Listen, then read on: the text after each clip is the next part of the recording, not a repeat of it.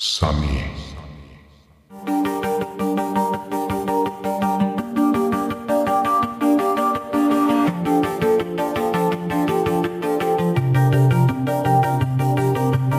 Hallo und willkommen zu einer neuen Episode des Drachentöter Podcasts. Ich bin Mike und heute rede ich mit Sunny über ihre Let's Plays und wie sie zum Rollenspiel gekommen ist. Die Links dazu findet ihr wie immer in den Shownotes der Episode. Und los geht's. Und heute spreche ich mit der Sunny über Let's Play und mehr. Hallo Sunny. Moin, grüß euch. Was ist eigentlich Let's Play? Let's Play ist im Grunde genommen, ähm, jetzt mal mit eigenen Worten das zu erklären, man spielt ein Spiel, nimmt das auf, während man spielt und man kann es dann aussuchen, redet man währenddessen oder nicht. In meinem Fall ja. Also ich gebe meinen Senf dazu. Das heißt, wir reden jetzt über Computerspiele und das kann man sich dann im Nachhinein dann äh, auf YouTube oder ähnliches anschauen, oder? Genau. Also vorwiegend Computerspiele. Welche Spiele sind das? Also, was kann man sich da vorstellen? Also grundsätzlich auf meinem Kanal habe ich jetzt ähm, ein paar Horrorspiele oben. Und ähm, ich selber persönlich liebe Survival-Spiele, Aufbauspiele, alles, was eine Story hat. Eigentlich alles drum und dran durch die Bank. Zum Beispiel kann jetzt das jetzige Spiel hernehmen, das ist äh, The Beast Inside, nehme ich gerade im Moment auf. Das ist ein Horror-Rätsel-Adventure-Spiel, äh, wo man in sozusagen äh, in zwei verschiedene Personen eintaucht, in verschiedene Zeitepochen, die aber doch miteinander zum Tor haben. Also, wie gesagt, ich bin gerade am Spielen, so ganz dahinter gestiegen bin ich nicht. Und man erlebt sozusagen die Geschichte hinter die zwei Personen. Das heißt, du bist eher nicht für blanken Horror, wo man halt dann äh, eingeschlagene Schädeln sieht und ähnliches, sondern eher für Sachen, die hinten um mich kommen, die so schleichend sind. Sehe ich das jetzt richtig? Hm, grundsätzlich war es mir irgendwo egal, weil es gibt ja auch Horrorspiele, wo es richtig grausliche Jumpscares gibt und uah, einfach nur furchtbar. Wenn dann aber zum Schluss eine richtig gute Story bei rauskommt, dann kann ich sagen, okay, ja, das war irgendwo, was es wert, Schlafen kann ich zwar nicht, aber wert war es doch. Das heißt, Jumpscares heißt dann im Endeffekt, wenn dann der überraschende Moment so stark eintritt, dass du dann wünscht, der Sessel war größer oder hinter dir und die, oder wie, wie sagt man da, du, würdest, du reißt sie dann vor lauter Schrecken vom Tisch weg oder so? Ja, meistens wünscht ich immer in solche Momente, dass meine Maus festpickt ist, weil es ist mir schon das eine oder andere Mal passiert, dass das Ding durch die Gegend fliegt fast. Aber ja, so ungefähr. Als Reaktion als Reaktion, ja. Aber das Schlimmste bei den Spielen ist eigentlich mehr das Musikalische, die Audio, die Geräusche. Das ist mehr das, das was mir so Gansel hat, also so richtig. Das, da sind Jumpscares nur besser zum Verkraften als wie so schleichender Horror. Also du weißt, jetzt passiert irgendwas Furchtbares. Und bei den Survival Games, was ist da das, was du favorisierst oder was findest du da so faszinierend da?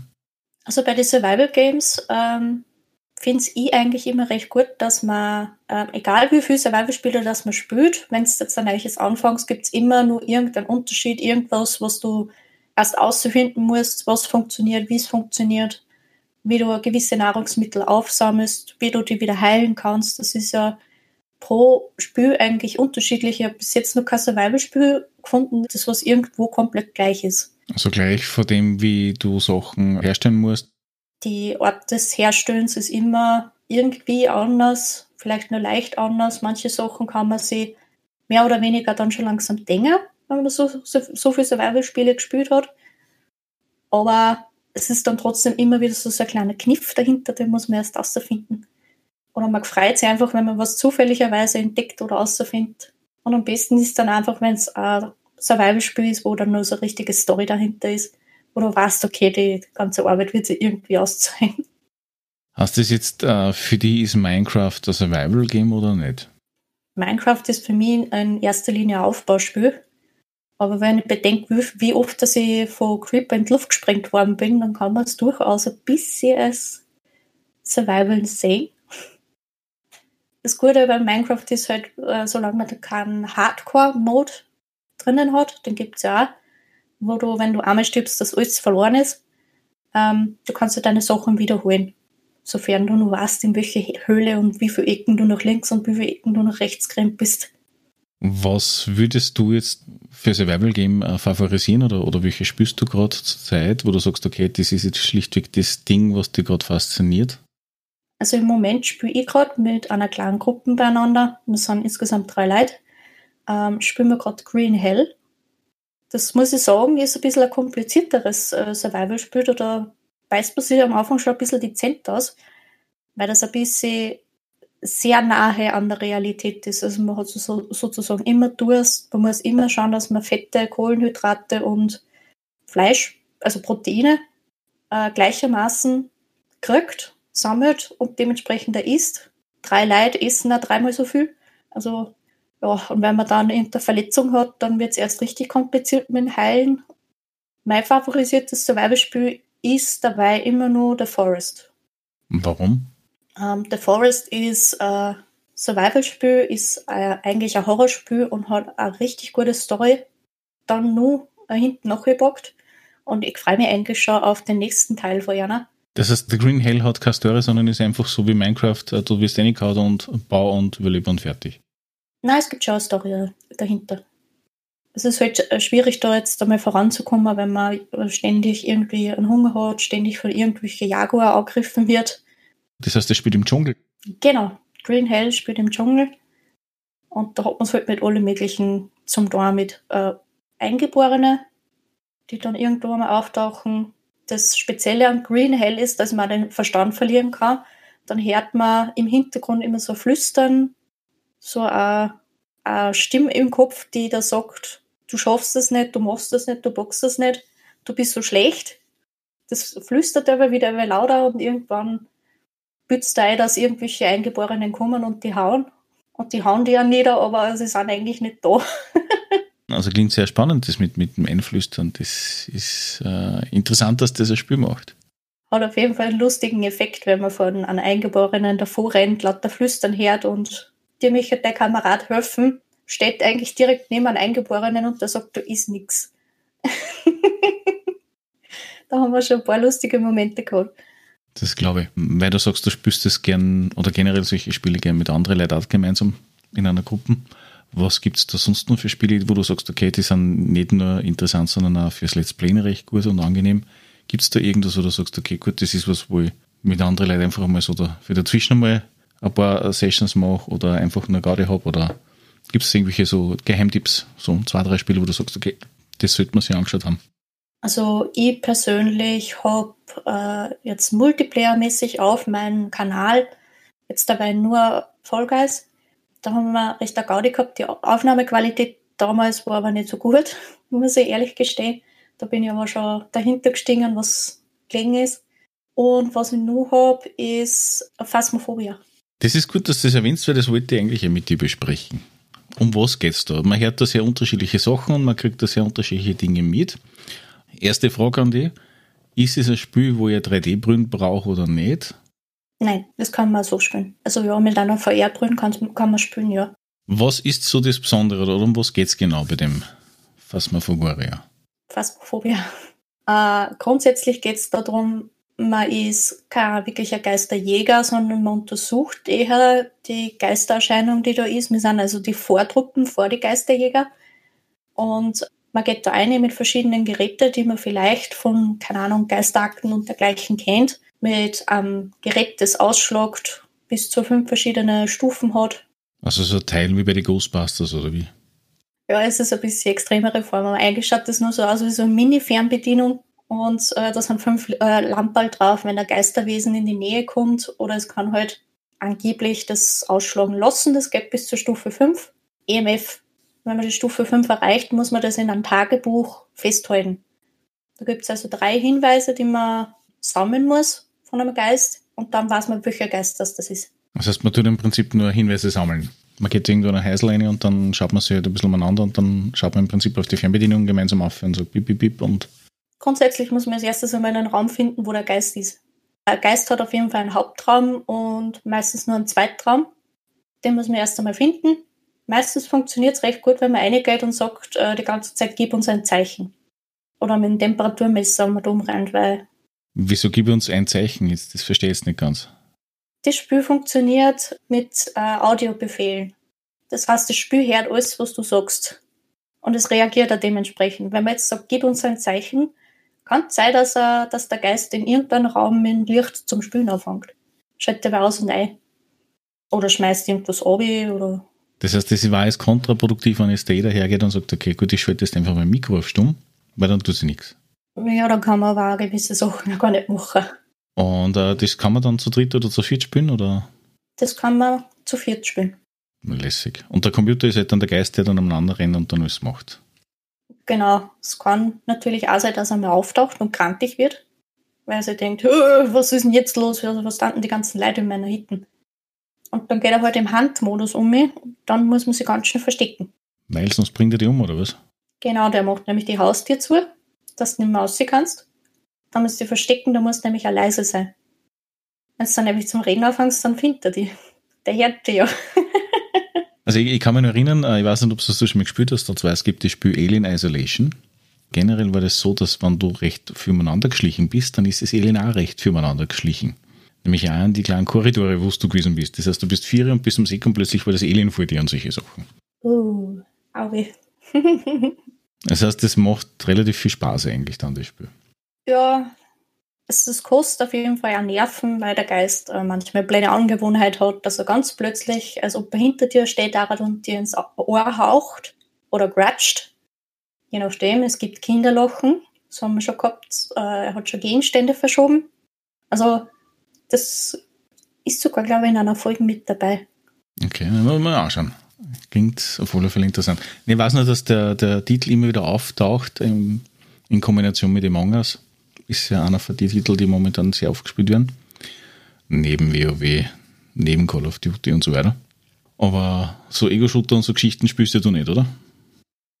Mm, Ego-Shooter eher weniger, muss ich sagen. Also ähm, ich muss sagen, es gibt eigentlich kein so ein Spiel, das was mich dann recht fesselt, wo das Prinzip ist, man wird mit lauter Leuten in eine Arena, in einen Ort, in eine Feld oder so eingeschmissen und dann kämpft man halt gegeneinander zum Ausprobieren war es halt ja, überinteressant. Bin neugierig auf jede Art von Spiele eigentlich. Nur auf Dauer wird das dann halt nicht weiterspielen. Das war dann halt meins. Obwohl es gibt ein einziges Spiel, das ähm, hat so ungefähr das Prinzip, du wirst äh, in einen Ort eingeschmissen mit vier Überlebenden. Es gibt einen Killer und du musst äh, versuchen zu entkommen. Und das war zum Beispiel auch was, das was ich ähm, gemeinsam mit anderen Leuten auch aufnehmen darat, Multiplayer-spielmäßig, was du vorher gefragt hast. Und zwar war das Dead by Daylight. Da kann man entweder als Überlebender mit, äh, mit Leid spielen oder man ist halt selber Killer und ja, jagt seinen eigenen Freund durch die Gegend. Da gibt es ja, glaube ich, Freitag der 13. hat es ja auch so mal so eine Version gegeben auf der Playstation. Die genau. war, glaube ich, einmal im Plus dabei. Da war es auch so, was, dass einer der Killer ist und alle anderen müssen eben halt dann äh, ja, eliminieren oder halt der Fahrer, je nachdem. Soweit ich weiß, dann müsste die jetzt äh, schwindeln, weil es nicht ganz genau weiß. Ich habe das nämlich am Anfang verfolgt. Das ist Freitag der 13. ist der Jason, der Killer. Grundsätzlich. Und bei Dead by Daylight gibt es ja jetzt schon sehr viele verschiedene Killer, die auch an berühmte Killer erinnern von Horror, Horror, äh, Horrorfilmen. Das heißt, das ist nicht eine fixe Person, sondern das ist ein dynamisch dargestellter Charakter. Also man kann unter einer Vielzahl von Killern kann man es aussuchen. Wie schaut es eigentlich aus mit äh, Rollenspiele bei den Computerspielen? Spielst du da irgendwas oder hast du da schon mal was ausprobiert? Rollenspiel als Computerspiel? Mhm. Äh, ich habe zwar mal ein Spiel im Auge gehabt, das äh, hat mir recht äh, lustig angeschaut, weil es nämlich am Anfang darum geht, dass man mit einer kleinen Truppe wird man losgeschickt auf einen Auftrag, äh, muss dann gegen einen Drachen kämpfen und gegen den hat man eigentlich überhaupt keine Chance. Ja, klassisches Rollenspiel halt, ja. Und nebenbei noch Prinzessinnen befreien und so, ja. Ja, und da, da verliert man halt gleich am Anfang. Und die Meldungen, die da am Anfang geschoben werden, die, das habe ich so witzig gefunden, da haben wir gedacht, ja, das war vielleicht einmal was zum Ausprobieren. Leider weiß ich den Namen nicht mehr. Das war wahrscheinlich dann nicht der erste Kontakt zum klassischen Rollenspiel. War ja sicherlich was anderes. Du bist ja auch aktive Rollenspielerin ohne Computer. Genau. Und wie bist du dazu gekommen, dass du das sagst, okay, du willst das ausprobieren und wie ist das vor sich gegangen? So grundsätzlich hat mich meine Schwester da drauf gebracht. Und zwar hat sie mich mal mitgenommen zu einem kleinen Spieleshop, der von außen ja Es hat jetzt nicht wirklich so wild ausgeschaut und drinnen, aber bis an die Decken aufgestapelt, äh, Brettspieler und lauter, also, weiß ich nicht, das ist, war wirklich äh, äh Spiele, äh, ein Spielplatz für, nicht nur für Kinder, sondern auch für Erwachsene. Mit äh, verschiedenen Tischchen äh, rundherum und da hat man halt die Spiele auch ausprobieren können. Und da sind wir einfach wieder mal hin und haben bei One-Shots mitgemacht. Also es sind so kurze Pen-and-Paper-Runden mit einer kleinen Geschichte. Das heißt, du hast in einem Geschäft, das eh schon für sich genommen ein massiver Kulturschock wahrscheinlich war in deiner Wahrnehmung, dann sehr eigenartige ja. Sachen probiert. Und was habt ihr da gespielt? Kannst du dich noch erinnern?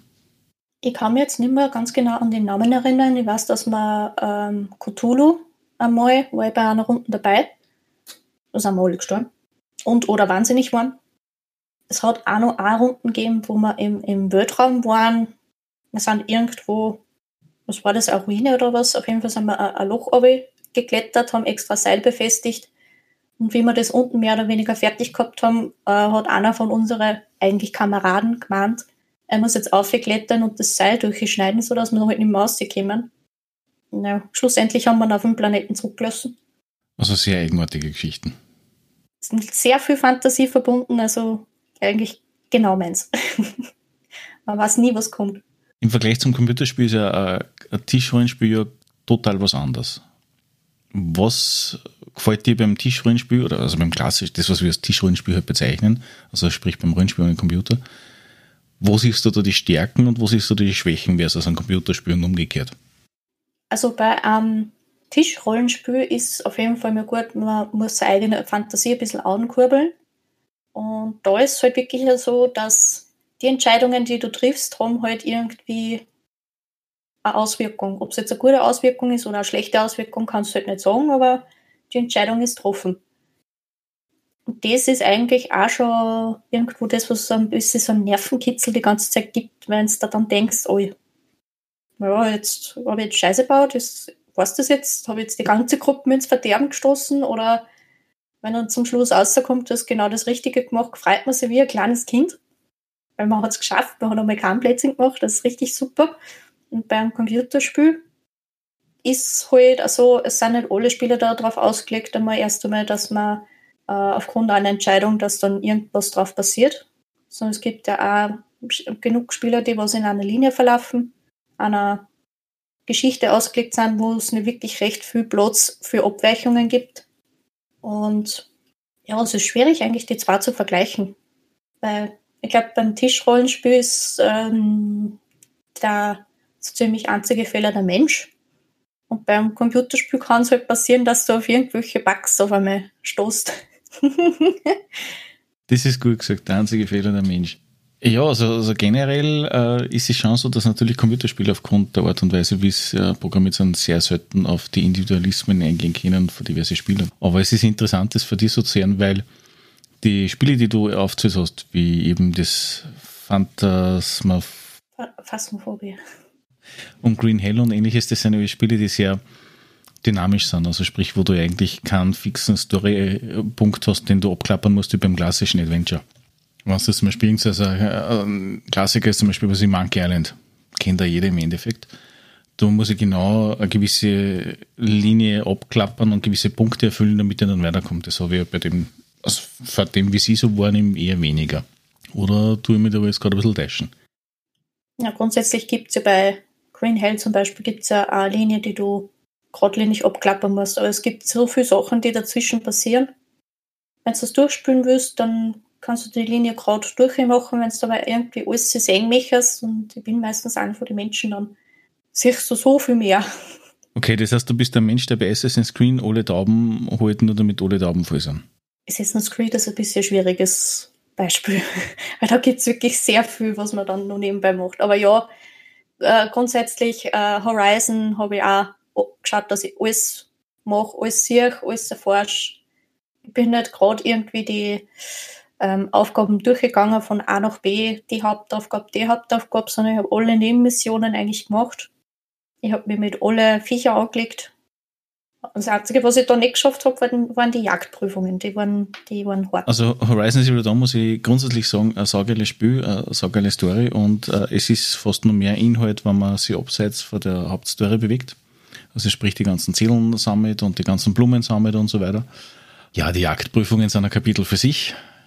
Ja. Ich habe, glaube ich, drei Sonnen zusammengebracht und das war's. Also ausreichend dafür, dass ich weitergekommen bin mit der Hauptstory und fertig.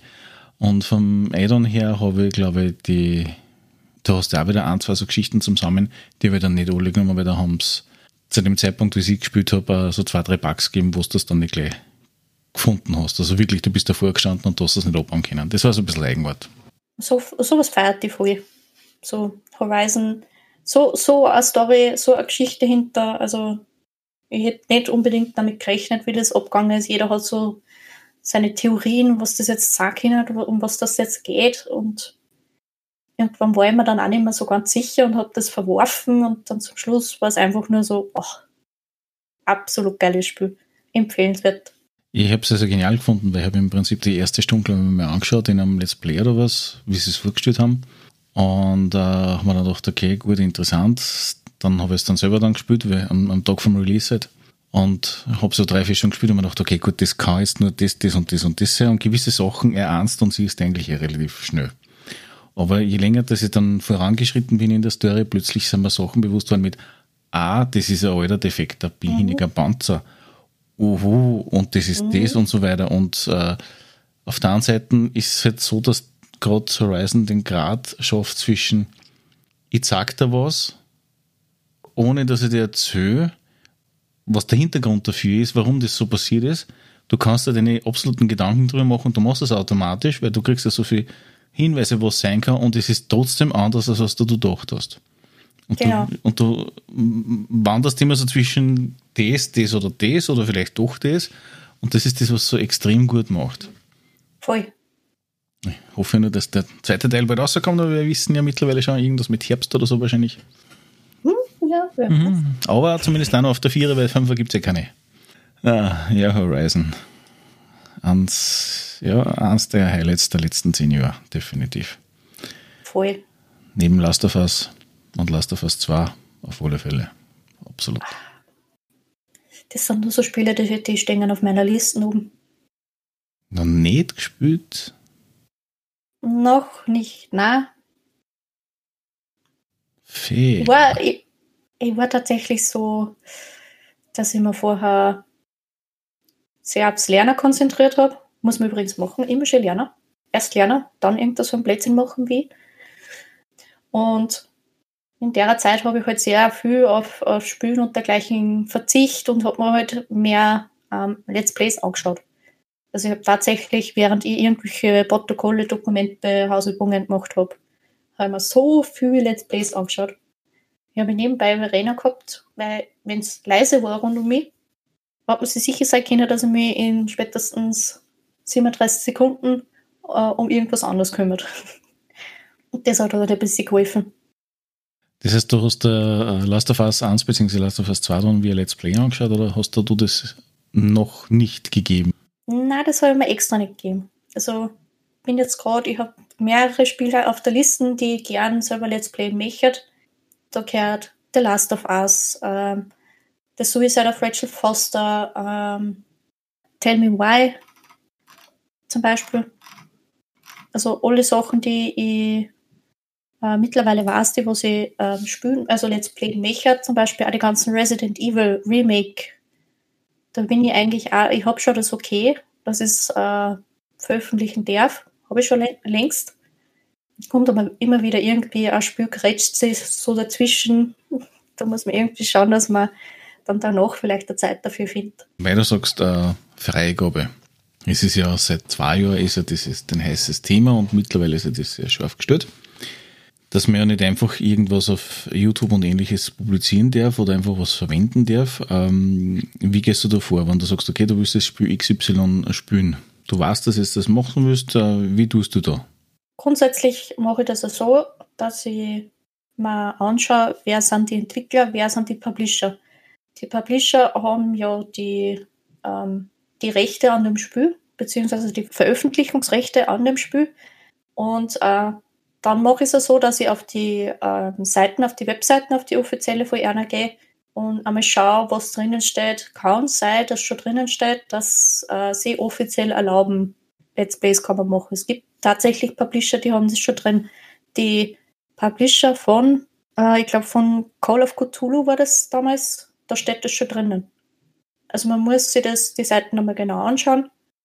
Und man sollte sich nicht davor schrecken, dass man einfach eine E-Mail schreibt, sollte da noch nichts drinnen stehen. Es gibt auch welche, die sind versteckt unter die FAQs, also unter die Fragen- und Antworten-Seiten von einer. Da habe ich auch schon mal schön suchen dürfen. Aber wenn nichts drinnen steht, dann einfach Kontakt aufnehmen, E-Mail schreiben, auf die Support-Nachrichten-Funktion zurückgreifen Gibt es da irgendwie so eine durchschnittliche Dauer, wo du sagst, okay, du musst jetzt x Tag darauf warten, bis du das Download hast, wenn du dir was schreibst? Oder ist es unterschiedlich von in einer Minute bis hin zu einem Jahr? Hm, es ist grundsätzlich ist das unterschiedlich. Auf, ich glaube, meine erste Zusage, das habe ich innerhalb von einer halben Woche, habe ich mir Antrag gekriegt. Habe mich voll gefreut. Es war damals der Nightfall, ich habe mich wie ein kleines Kind habe mich gefreut, weil ähm, tatsächlich gibt es Leute, die anderen sagen, da wird der eh keiner zurückschreiben, du wirst ja eh nicht keinen kriegen oder du kriegst, wenn überhaupt, nur Absage. Also das ist eigentlich nur ein Blödsinn, möchte ich da jetzt einmal betonen. Nicht sich da verscheichen, einfach einmal hinzuschreiben. Wenn man keinen Antrag kriegt, kann es halt sein, dass die E-Mail untergegangen ist, dann schreibt man halt nur einmal hin. Und ich habe da relativ oft eigentlich wieder eine Antwort gekriegt. Man muss jetzt keine juristische äh, äh Schreibsel-Dateie zaubern, wo man schon selber nicht mehr weiß, was man macht. Einen geraden deutschen Satz sollte man schon rauskriegen. Das schon auf jeden Fall. Also grundsätzlich ganz normal schreiben, ähm, die Publisher so und so, dann also einen eigenen Namen, äh, ich, du, du, du, du, mach äh, selber Let's Plays auf YouTube unter dem und dem Link, den sollte man dann dazugeben und mich halt fragen, ob man äh, andere Spiele vielleicht Let's Playen darf oder vielleicht äh, auf ein bestimmtes Spiel anfragen, ob man das Let's Playen darf, ob man, äh, ich frage dann auch gerne immer dazu, ob man es monetarisieren darf, auch wenn ich noch gar nicht so weit bin, dass ich da überhaupt irgendwas machen kann. Aber ich frage so gern vorher. Und ob es da nur irgendwas zum Beachten gibt, weil teilweise sind ja das jetzt nicht nur die Spiele, die dahinter sind, sondern auch die Musik und das ist eigentlich das Gefährlichere. Ich habe schon ein paar Mal so einen Hinweis gekriegt, also ein paar Mal, zweimal bis jetzt insgesamt habe ich jetzt einen Hinweis gekriegt, dass ich Urheberrechtsverletzungen äh, sowas gehabt habe. Ähm, es ist jetzt kein, ähm, also es ist jetzt nichts auf mich zurückgekommen, aber sollte das Video irgendwann einmal monetarisiert werden, äh, wäre das jetzt keine Einnahme für mich, sondern das geht automatisch an den Urheberrechtler für eine Klaviermusik, die 45, 45 Sekunden geht. Also so ungefähr kann man sich das vorstellen. Grundsätzlich erkennt es ja der YouTube-Logarithmus vorher schon und man könnte es stumm schalten. Also man kann schon wegschneiden. Habe ich auch schon bei einer Sache mal gemacht. Ja, also nachdem du dort angefragt hast bei diverse Firmen und sagst, okay, ich würde gerne, ich, ich habe gern und ich möchte irgendwann einmal, äh, kriegst du dann das Mail mit der Zusage im Sinne von, ja, du darfst und dann sagst du, du dich hin und nimmst das auf. Genau. Was war das erste Nightfall? The Nightfall, das war von This Games. Das heißt, du hast das Spiel dann gestartet und, und wie schaut es dann auf deinem Computer aus? Gibt es irgendwas, wo du gesagt hast, okay, das hast du jetzt extra anschaffen müssen, dass du das dann aufnehmen kannst und so machen kannst? Also wie schaut da so dein Ablauf aus? Also grundsätzlich, wenn ich jetzt das Spiel starte und gleich am Anfang als irgendeine so Titelmusik, werde ich mir dann gleich wieder mit den Leuten äh, zusammenreden, ob das in Ordnung ist, dass das noch drinnen ist. Weil wenn jetzt wirklich äh, ein ganzer Song abbrennt mit einer Sängerin, mit äh, anscheinend einer ganzen Band dahinter, ähm, dann mache ich mir schon meine Gedanken darüber, ob das geht oder nicht. Da, ähm, das schauen wir dann gerne an. Und ähm, grundsätzlich mache ich dann immer Probeaufnahme, weil ich selber gerne mit meinen Audioaufnahmen habe. Keine Ahnung warum, aber es funktioniert so gut wie nie gleich am Anfang. Und selbst wenn ich vorher eine Probeaufnahme mache, ist die erste Aufnahme eigentlich immer für den Hugo. Also bitte nicht nach den ersten drei Folgen aufhören. Es wird besser. ähm, ja, und dann, äh, Probeaufnahme schaut eigentlich so aus, dass ich meistens das Intro sehe, dass ich mal ein bisschen eingequatscht, dass ich auf mein Aufnahmeprogramm sehe, äh, wie weit schlagt jetzt der, beim Mikro, bei meinem Eingabegerät, wie viel schlagt das aus, wie viel ähm, schlagt das jetzt beim, bei die, beim, äh, bei der Spiele, beim Spielesound aus, weil das ist das, was ich auf die Kopfhörer her, ist zum Beispiel was eigenes, ist das, das was ich aufnehme, von der Lautstärke. Das heißt, du musst da schon mal ganz schön viel aufpassen, damit da überall dieselben Lautstärken sind oder die Lautstärken in der Lautstärke, wie das dann wirklich im Endeffekt dann haben willst. Genau, aber ich habe schon, Trick 17 habe ich schon herausgefunden, dass man ähm, auf, also im Schnittprogramm kann man ja schön äh, die Lautstärke verstärken, wenn man es nicht zusammenbringt. Mit was schneidest du dann? Oder anders gesagt, mit was nimmst du das einmal auf grundsätzlich? Also ich benutze OBS kennt im Prinzip eigentlich eh fast jeder. Das ist ein Standardding, was gibt es für Windows, Linux und Mac. Genau, ich glaube, das gibt es nach wie vor gratis. Ist ein ähm, Open Source Produkt, ja. Ist ein, ist ein richtig, richtig tolles Programm, für, für das das gratis ist. Es gibt alle möglichen ähm, YouTube-Videos, wo die Leute das äh, gut erklären. Es gibt auch welche, die was das schlecht erklären, also nicht gleich aufgeben nach dem ersten Video. Und mit was schneidest du dann das alles zusammen? Ich schneide das mit Shotcut. Mit Shotcut, okay. Das, das ist definitiv ein Open Source Programm, das weiß ich. Also das OBS, das wird, das habe ich schon gewusst, weil meine Lieblings-Let's Player zu dem Zeitpunkt alle erwähnt haben, OBS, OBS, habe ich mir gedacht, okay, passt, dann mache ich das auch. Wenn es auch noch gratis ist, ist das ja auch voll super, dann verliere ich nichts, wenn ich mich nicht damit auskenne. Und beim Schnittprogramm habe ich halt überhaupt keinen Plan gehabt und habe einmal ähm, sozusagen ein paar miteinander verglichen, habe am Anfang auch ein anderes oben gehabt. Und dann hast mir du eigentlich gesagt, äh, sollte man das einmal anschauen. ja, gell? ja, wir haben da ein bisschen drüber diskutiert gehabt, dass das ein oder andere Ding da gibt. Genau, da habe ich einen Hinweis gekriegt und eigentlich, eigentlich ist das mit Shotcut ist das voll super. Machst du da äh, Schnitte im Spiel dann auch oder machst du im Prinzip nur die Audioanpassung dann in Shotcut? Ich mache im Spiel auch Schnitte, wenn ich jetzt zum Beispiel ähm, in der Aufnahme äh, Pause drinnen habe, ich pausiere ja das OBS nicht, sondern ich nehme in einer Wurst auf und wenn ich jetzt eine kleine Pinkelpause zum Beispiel mache, dann rennt das weiter und ich schreibe mir dann die Zeit auf und schneide das im Nachhinein aus. Oder so wie ich es jetzt in der letzten Zeit ähm, einmal gemacht habe, das habe ich jetzt auch mal gemacht. Ich habe beim Rätsel bin ich so lange hängen geblieben. Das sind peinliche zehn Minuten gewesen.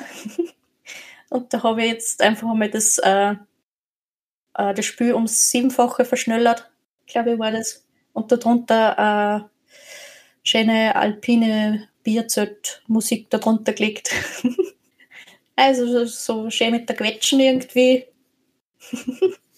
also wenn man will unterhalten und es macht jetzt keinen Sinn oder also es macht halt keinen Spaß auf Dauer, wenn ich jetzt der Person eine Viertelstunde lang zuschaue, wie es vor der Tür steht und nicht weiß, ob es links oder rechts geht, also nach dem Motto. Ja, das habe ich mir auch gedacht. Also, ich, wie, wie so ein kleines Kind, das was gerade vor den super Streich plant, bin ich dann da gesessen. das schneide ich jetzt eine. ja, wie cool. Und wenn du sagst, okay, gut, also auf der einen Seite, du hast ja schon gesagt gehabt, du monetarisierst jetzt nicht. Man, YouTube hat jetzt da mittlerweile sehr hohe Anforderungen, bis man monetarisieren darf. Genauso mhm. wie wenn man einen, einen, echten Link haben will. Also momentan ist es so, wenn du bei YouTube anmeldest, kriegst du YouTube.com-abc 3500 irgendwas. Und damit der eindeutig ist, brauchst du auch gewisse Anzahl von Follower und was es ist. Und das Service auch beim Monetarisieren. Mhm. Wenn du sagst, okay, du willst jetzt einmal Live-Game im Sinne von äh, Livestreamen, wie es jetzt die Leute größtenteils auf Twitch machen, teilweise auf Facebook, teilweise auf YouTube. Hast du da schon mal Ideen dazu oder Gedanken dazu gemacht, äh, auf welcher Plattform du das machen würdest und gibt es überhaupt Pläne in der Richtung, dass du sagst, okay, vielleicht einmal zum Probieren oder vielleicht regelmäßig? Ja, Pläne gibt es schon, aber ähm, genauso wie bei, bei die Let's Plays auf YouTube mache ich das nicht einfach so und jetzt mache ich es und, und ist mir sozusagen wurscht, was bei rauskommt, sondern ich plane das ja schon ziemlich akribisch, was ich da mache. Und äh, irgendwann wird es mal so weit sein, dass ich wirklich sage, ich mache einen Livestream, äh, schon alleine deswegen, weil ich ja schon so viel, so extrem viele Spiele im Hintergrund habe, die ich gern auch mit anderen vielleicht teilen möchte, die meinen Humor teilen, vielleicht, mit denen ich da vielleicht Gaudi haben kann. Und das stelle mir als Livestream eigentlich richtig super vor, weil da können die Leute direkt ein Feedback geben, beziehungsweise äh, mitfiebern und das sieht man dann auch im Chat, ähm, wie es einer da so geht. Äh, vielleicht sogar, wenn sie einen Tipp haben, wenn ich schon wieder zehn Minuten an einem Rätsel hängen bleibe oder so. also das stellen wir schon voll super vor. Und ich tendiere persönlich ähm, dann zum Twitch, eben auch wegen dem Chat. Das sollte da ein bisschen, wie soll ich sagen, ähm, besser rennen, auch mit, die, mit Emojis und dergleichen.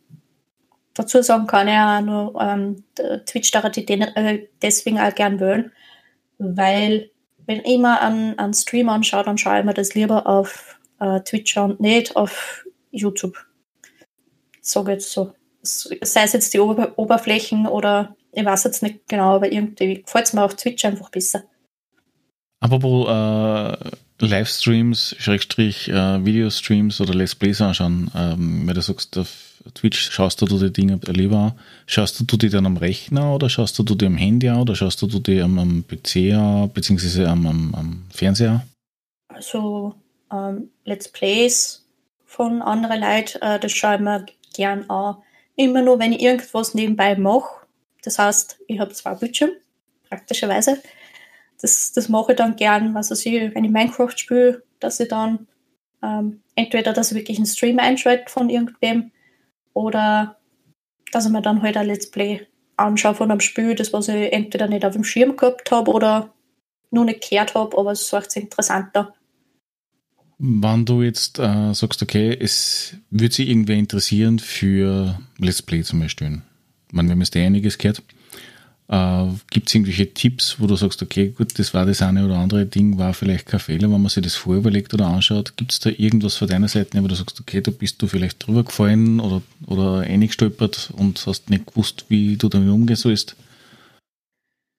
Grundsätzlich, wenn man selber Let's Play machen möchte, dann sollte man sich auch mit der Thematik ein bisschen auseinandersetzen. Also da muss man schon mal damit äh, rechnen, dass wenn man jetzt nicht gerade irgendwen hat, einen guten Freund, der sagt, ja, ja ich schneide das, dann muss man das alles selber machen. Das ist dann also nicht nur die Zeit hinterm Spülen, die man ja braucht, äh, also nicht nur die Aufnahmezeit, sondern dahinter sind dann auch noch äh, das Schneiden, das Rendern und äh, das Thumbnail, wenn man es dann auch noch ein bisschen schön hier basteln möchte, nicht immer nur auch dasselbe Bild drinnen haben möchte da muss man auch ein bisschen arbeiten damit. Das heißt, das sind schon mal drei verschiedene Programme. Dann, je nachdem, möchte man es einmal besser machen, möchte man einmal Sachen ein bisschen ausprobieren und dergleichen. Kann schon sein, dass ein Programm dazukommt. Mit den ganzen Sachen muss man sich dann halt ein bisschen beschäftigen. Das sind dann immer solche Sachen, wenn ich dann da sitze und denke, äh, ja, jetzt? Dann immer gleich als erstes äh, meistens ein YouTube-Video eingeben, hoffen, dass es da irgendeinen irgendein gibt, der das gut erklären kann. Wenn man nicht gleich auf Anhieb ein super Video findet, dann sollte man sich vielleicht nicht nur das eine Video anschauen. Das habe ich auch schon gelernt. Es gibt nicht nur einen Weg. Du hast, du hast einen leicht technischen Hintergrund äh, und du hast da vielleicht ein bisschen leichter als andere. Aber wenn wir es jetzt einmal so wirklich auf harte Fakten reduzieren und du sagst, okay, wir brechen das jetzt aber, drei Stunden spülen, ist jetzt Hausnummer zwei Stunden Videomaterial wahrscheinlich. Äh, wie lange sitzt du dann dafür für zwei Stunden? Oder was heißt denn, wie lang sind die, die durchschnittlichen äh, Episoden, die du veröffentlichst? Eine halbe Stunde, Stunde, zwei Stunden? Hm, kommt immer ein bisschen darauf raus. Es sind zwischen 20 und 30 Minuten normal. Und wie lange sitzt du dann dafür? Also vom Hinsitzen, Spülstarten bis hin, dass bei YouTube dann oben ist? ich sage mal, das kommt auf, auf das Spiel drauf an ob es neu startet, weil äh, das erste Thumbnail machen braucht schon mal die meiste Zeit. Weil da muss man erst einmal herausfinden, ja, wie macht man das? Kriegt man die Schrift vom Titel vielleicht aus? Kann man das benutzen? Ähm, kann ich die Nummerierung an die Schrift anpassen? Wenn nicht, wie tue ich denn da?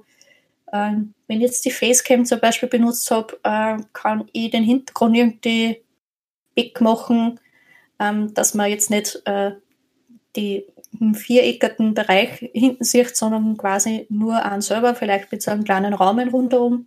Also das, sind schon ein Haufen Überlegungen. Also das erste Thumbnail, das dauert schon mal ziemlich. Zu mir, bei mir zumindest. Also, ich weiß nicht, ob sie da andere leichter dann. Ja, wenn du sagst, okay, wir steigen jetzt bei Episode 4 oder 5 ein, was würdest du sagen? So eine halbe Stunde aufnehmen, also eine halbe Stunde Episode hast, Stunde Arbeit, zwei Stunden Arbeit, drei Stunden Arbeit? So Daumen mal Pi. Also ich nehme ja meistens in einer Wurst auf, das sind dann vielleicht zwei Stunden Aufnahmen, die dann also ganze bearbeitet. Äh, mittlerweile, äh, wenn das äh, wenn ich das geschnitten habe und das am Rendern ist, dann mache ich nebenbei schon das Thumbnail fertig. Dann nehme ich ja schon äh, das Rohmaterial vom, vom ersten oder vom, vom vorherigen Thumbnail nehme ich ja schon daher und wechselt eigentlich nur die Bilder aus. Ja, das dauert vielleicht 20 Minuten. Wenn ich das jetzt äh, so wiedergebe, wie, wie ich es verstanden habe, dann kann man sagen, okay, 30 Minuten äh, Episode sind mindestens 30 Minuten Arbeit. So ungefähr. Ohne Spiel, sondern wirklich nur Arbeit, die hinten nachhängt für jede Episode. Genau. Also ich mache viele Sachen gern gleichzeitig. Äh, ich schaue ja manche Passagen nur mal durch, wenn ich mir was aufgeschrieben habe, dass noch was dahinter ist, dass ich das vielleicht mute.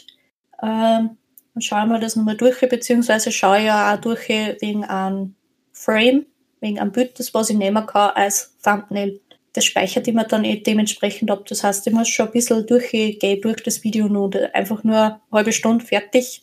Das zählt nicht so ganz. Außerdem muss man, sollte man gut schneiden und nicht im Wort drinnen zum Beispiel aufhören.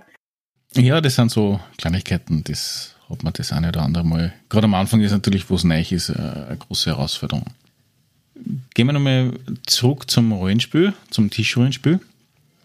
Und zwar, du hast ja gesagt, du hast da einige Sachen ausprobiert. Cthulhu ist gefallen. Man, äh, ganz am Anfang hast du gesagt, es gibt ja das eine äh, The Green Hell oder was war das, das mit äh, die komischen Stimmen, die dann im Hinterkopf da passiert sind? Ja. Ähm, bei die Tischrollenspiele oder generell beim klassischen äh, Rollenspiel, welche Systeme oder, oder was favorisierst du da eher? Klassischerweise wird ja sehr oft Fantasy hergenommen, also eben Drachen töten, Prinzessinnen retten. Äh, wie schaut es bei dir aus? Was favorisierst du? Wow, das ist, äh, das ist schwierig. Normalerweise bin ich jetzt nicht so eine, die jetzt äh, voll auf Science Fiction äh, opfert.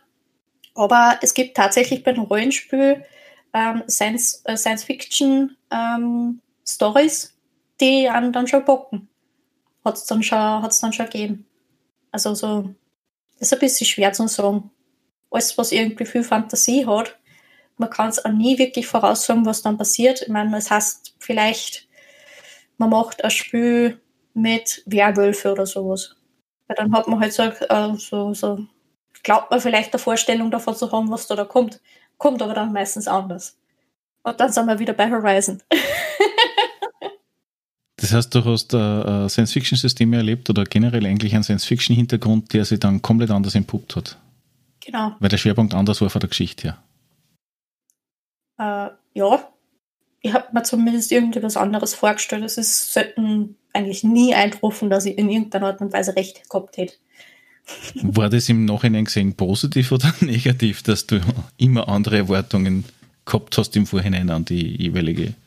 Grundsätzlich ist es eigentlich positiv, nur wenn dann halt das ganze Team verreckt, sozusagen, um es direkt zu sagen, und man eigentlich nicht äh, dann im, im Endeffekt weiß, was, was man hätte machen können, um irgendwen zu retten. Das, dann, das, das mag dann schon an an, aber es ist schon sehr, sehr spannend.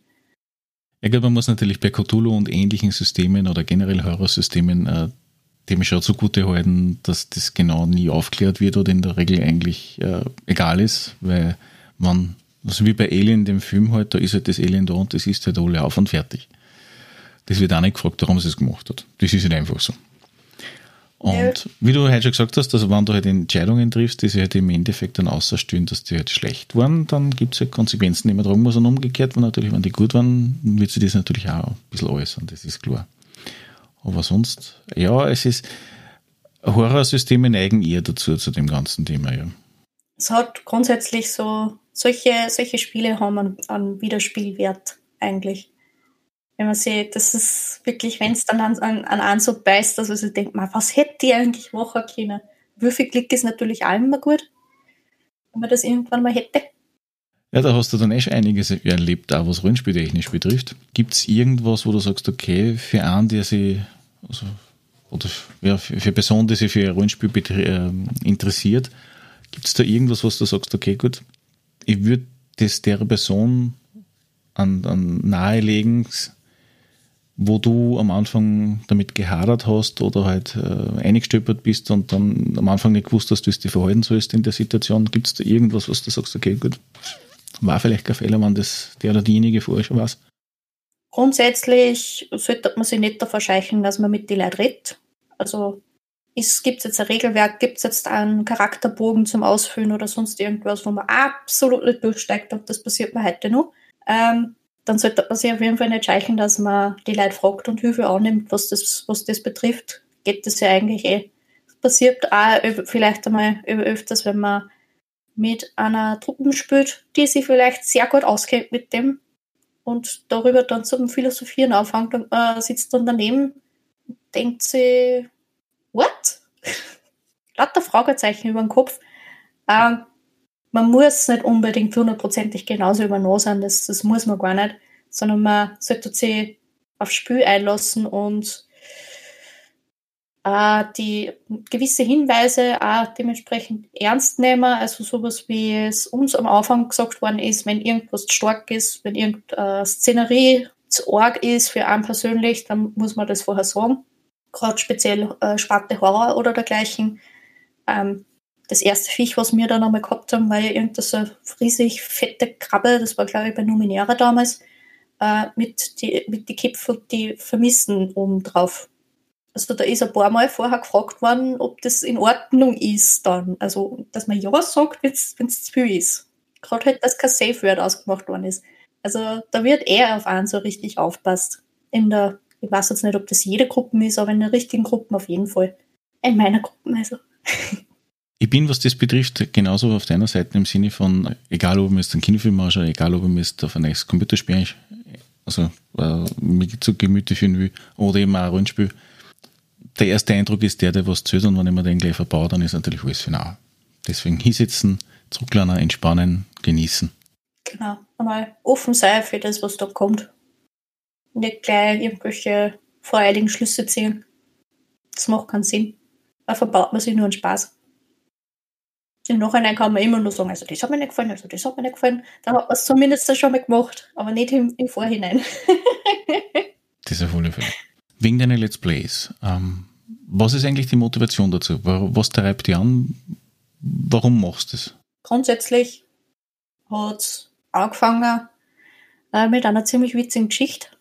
Ähm, es war zu einer Zeit, wo ich mit Horror überhaupt nichts anfangen habe können. Genau, also da, da war ja sehr, sehr großer Schisser tatsächlich. Vor, äh, vorher hat ziemlich große Angst gehabt. Und äh, meine Schwester hat gemeint, das ist jetzt eine voll lustige Idee, mir äh, ein Let's Play von Outlast 2 zu zahlen. Jeder, der Outlast kennt, weiß, dass das nichts für Zartbesottene ist. Sogar für Horrorgewöhnte ist es schon anders. Furchtbar. Ja, da hat gemeint, das ist eine lustige Idee. Es war eh zu dem Zeitpunkt irgendwo furchtbar, es hat mich so fasziniert, ich habe mir das anschauen können und jetzt mal, wenn es zu gruselig war, einfach auf die Facecam-Aufnahme von demjenigen aufgelunzt und gesehen, dass er sich auch dementsprechend so, mindestens so sehr erschreckt hat wie ich. Und dann ist es dann wieder besser gegangen irgendwo. Die Meldungen dazu haben halt auch dementsprechend geholfen. Da sind spontan immer äh, Sachen gekommen, mit dem rechnest halt nicht, weil du dir eigentlich so ein Spiel anschaust und dann wird sowas wieder lustig. Also das hat's dann dazu gebracht, dass ich hab mir dann immer mehr und mehr Let's Plays angeschaut, wie gesagt, meistens nebenan lernen oder wenn ich irgendwelche Protokolle oder dergleichen für die Schule habe machen müssen. Und dann habe ich mir gedacht, hm, ich liebe es äh, zu zocken. Ich wollte schon immer mal wissen, wie das mit einem Aufnahmeprogramm geht. Oder ob ich das überhaupt zusammenbringe, daran. Ich wollte es auf jeden Fall mal ausprobieren. Und ich kann deppert daherreden. Das sind eigentlich gute Voraussetzungen. Vielleicht könnte ich das ja auch mal machen dann habe ich halt angefangen, mich damit zu beschäftigen. Da hat es angefangen mit ähm, dem Aufnahmeprogramm von der Playstation, dass ich das immer öfters mit eingeschalten habe, wenn ich was gespielt habe. Und ähm, das habe ich dann vielleicht meiner Schwester oder so hergezeigt. Die haben tatsächlich darüber lachen können.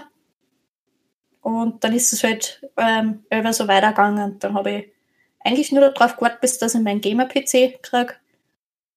Ja, und dann ist das Ganze von selber so richtig gestartet. Das heißt, du hast dich deiner Angst gestellt oder versucht zu stellen und das ist dann draus geworden. Genau. Irgendwie ist das ganz, ganz komisch.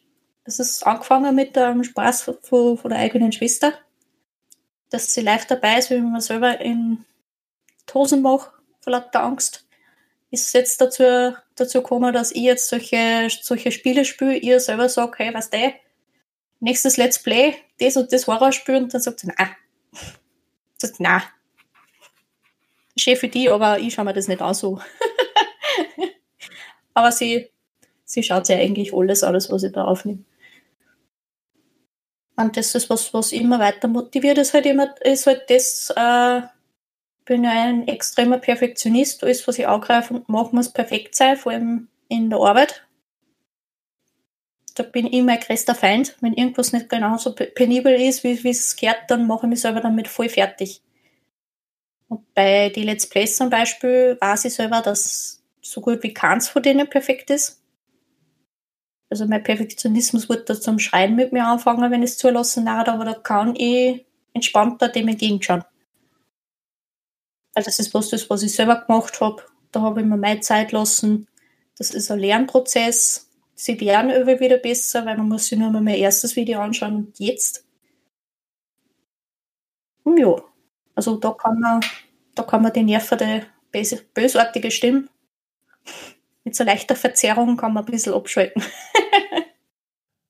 Dann sage ich danke für das wunderbare Gespräch und den Einblick, wie so Let's Plays ablaufen und ich hoffe, wir hören uns wieder mal. Ich sage danke.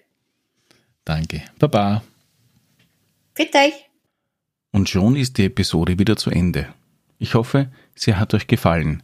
Hinterlasst doch einen Kommentar unter www.drachentoeter.at, iTunes, Facebook, YouTube oder via E-Mail unter podcast.drachentoeter.at. Bis zum nächsten Mal, euer Drachentöter Mike.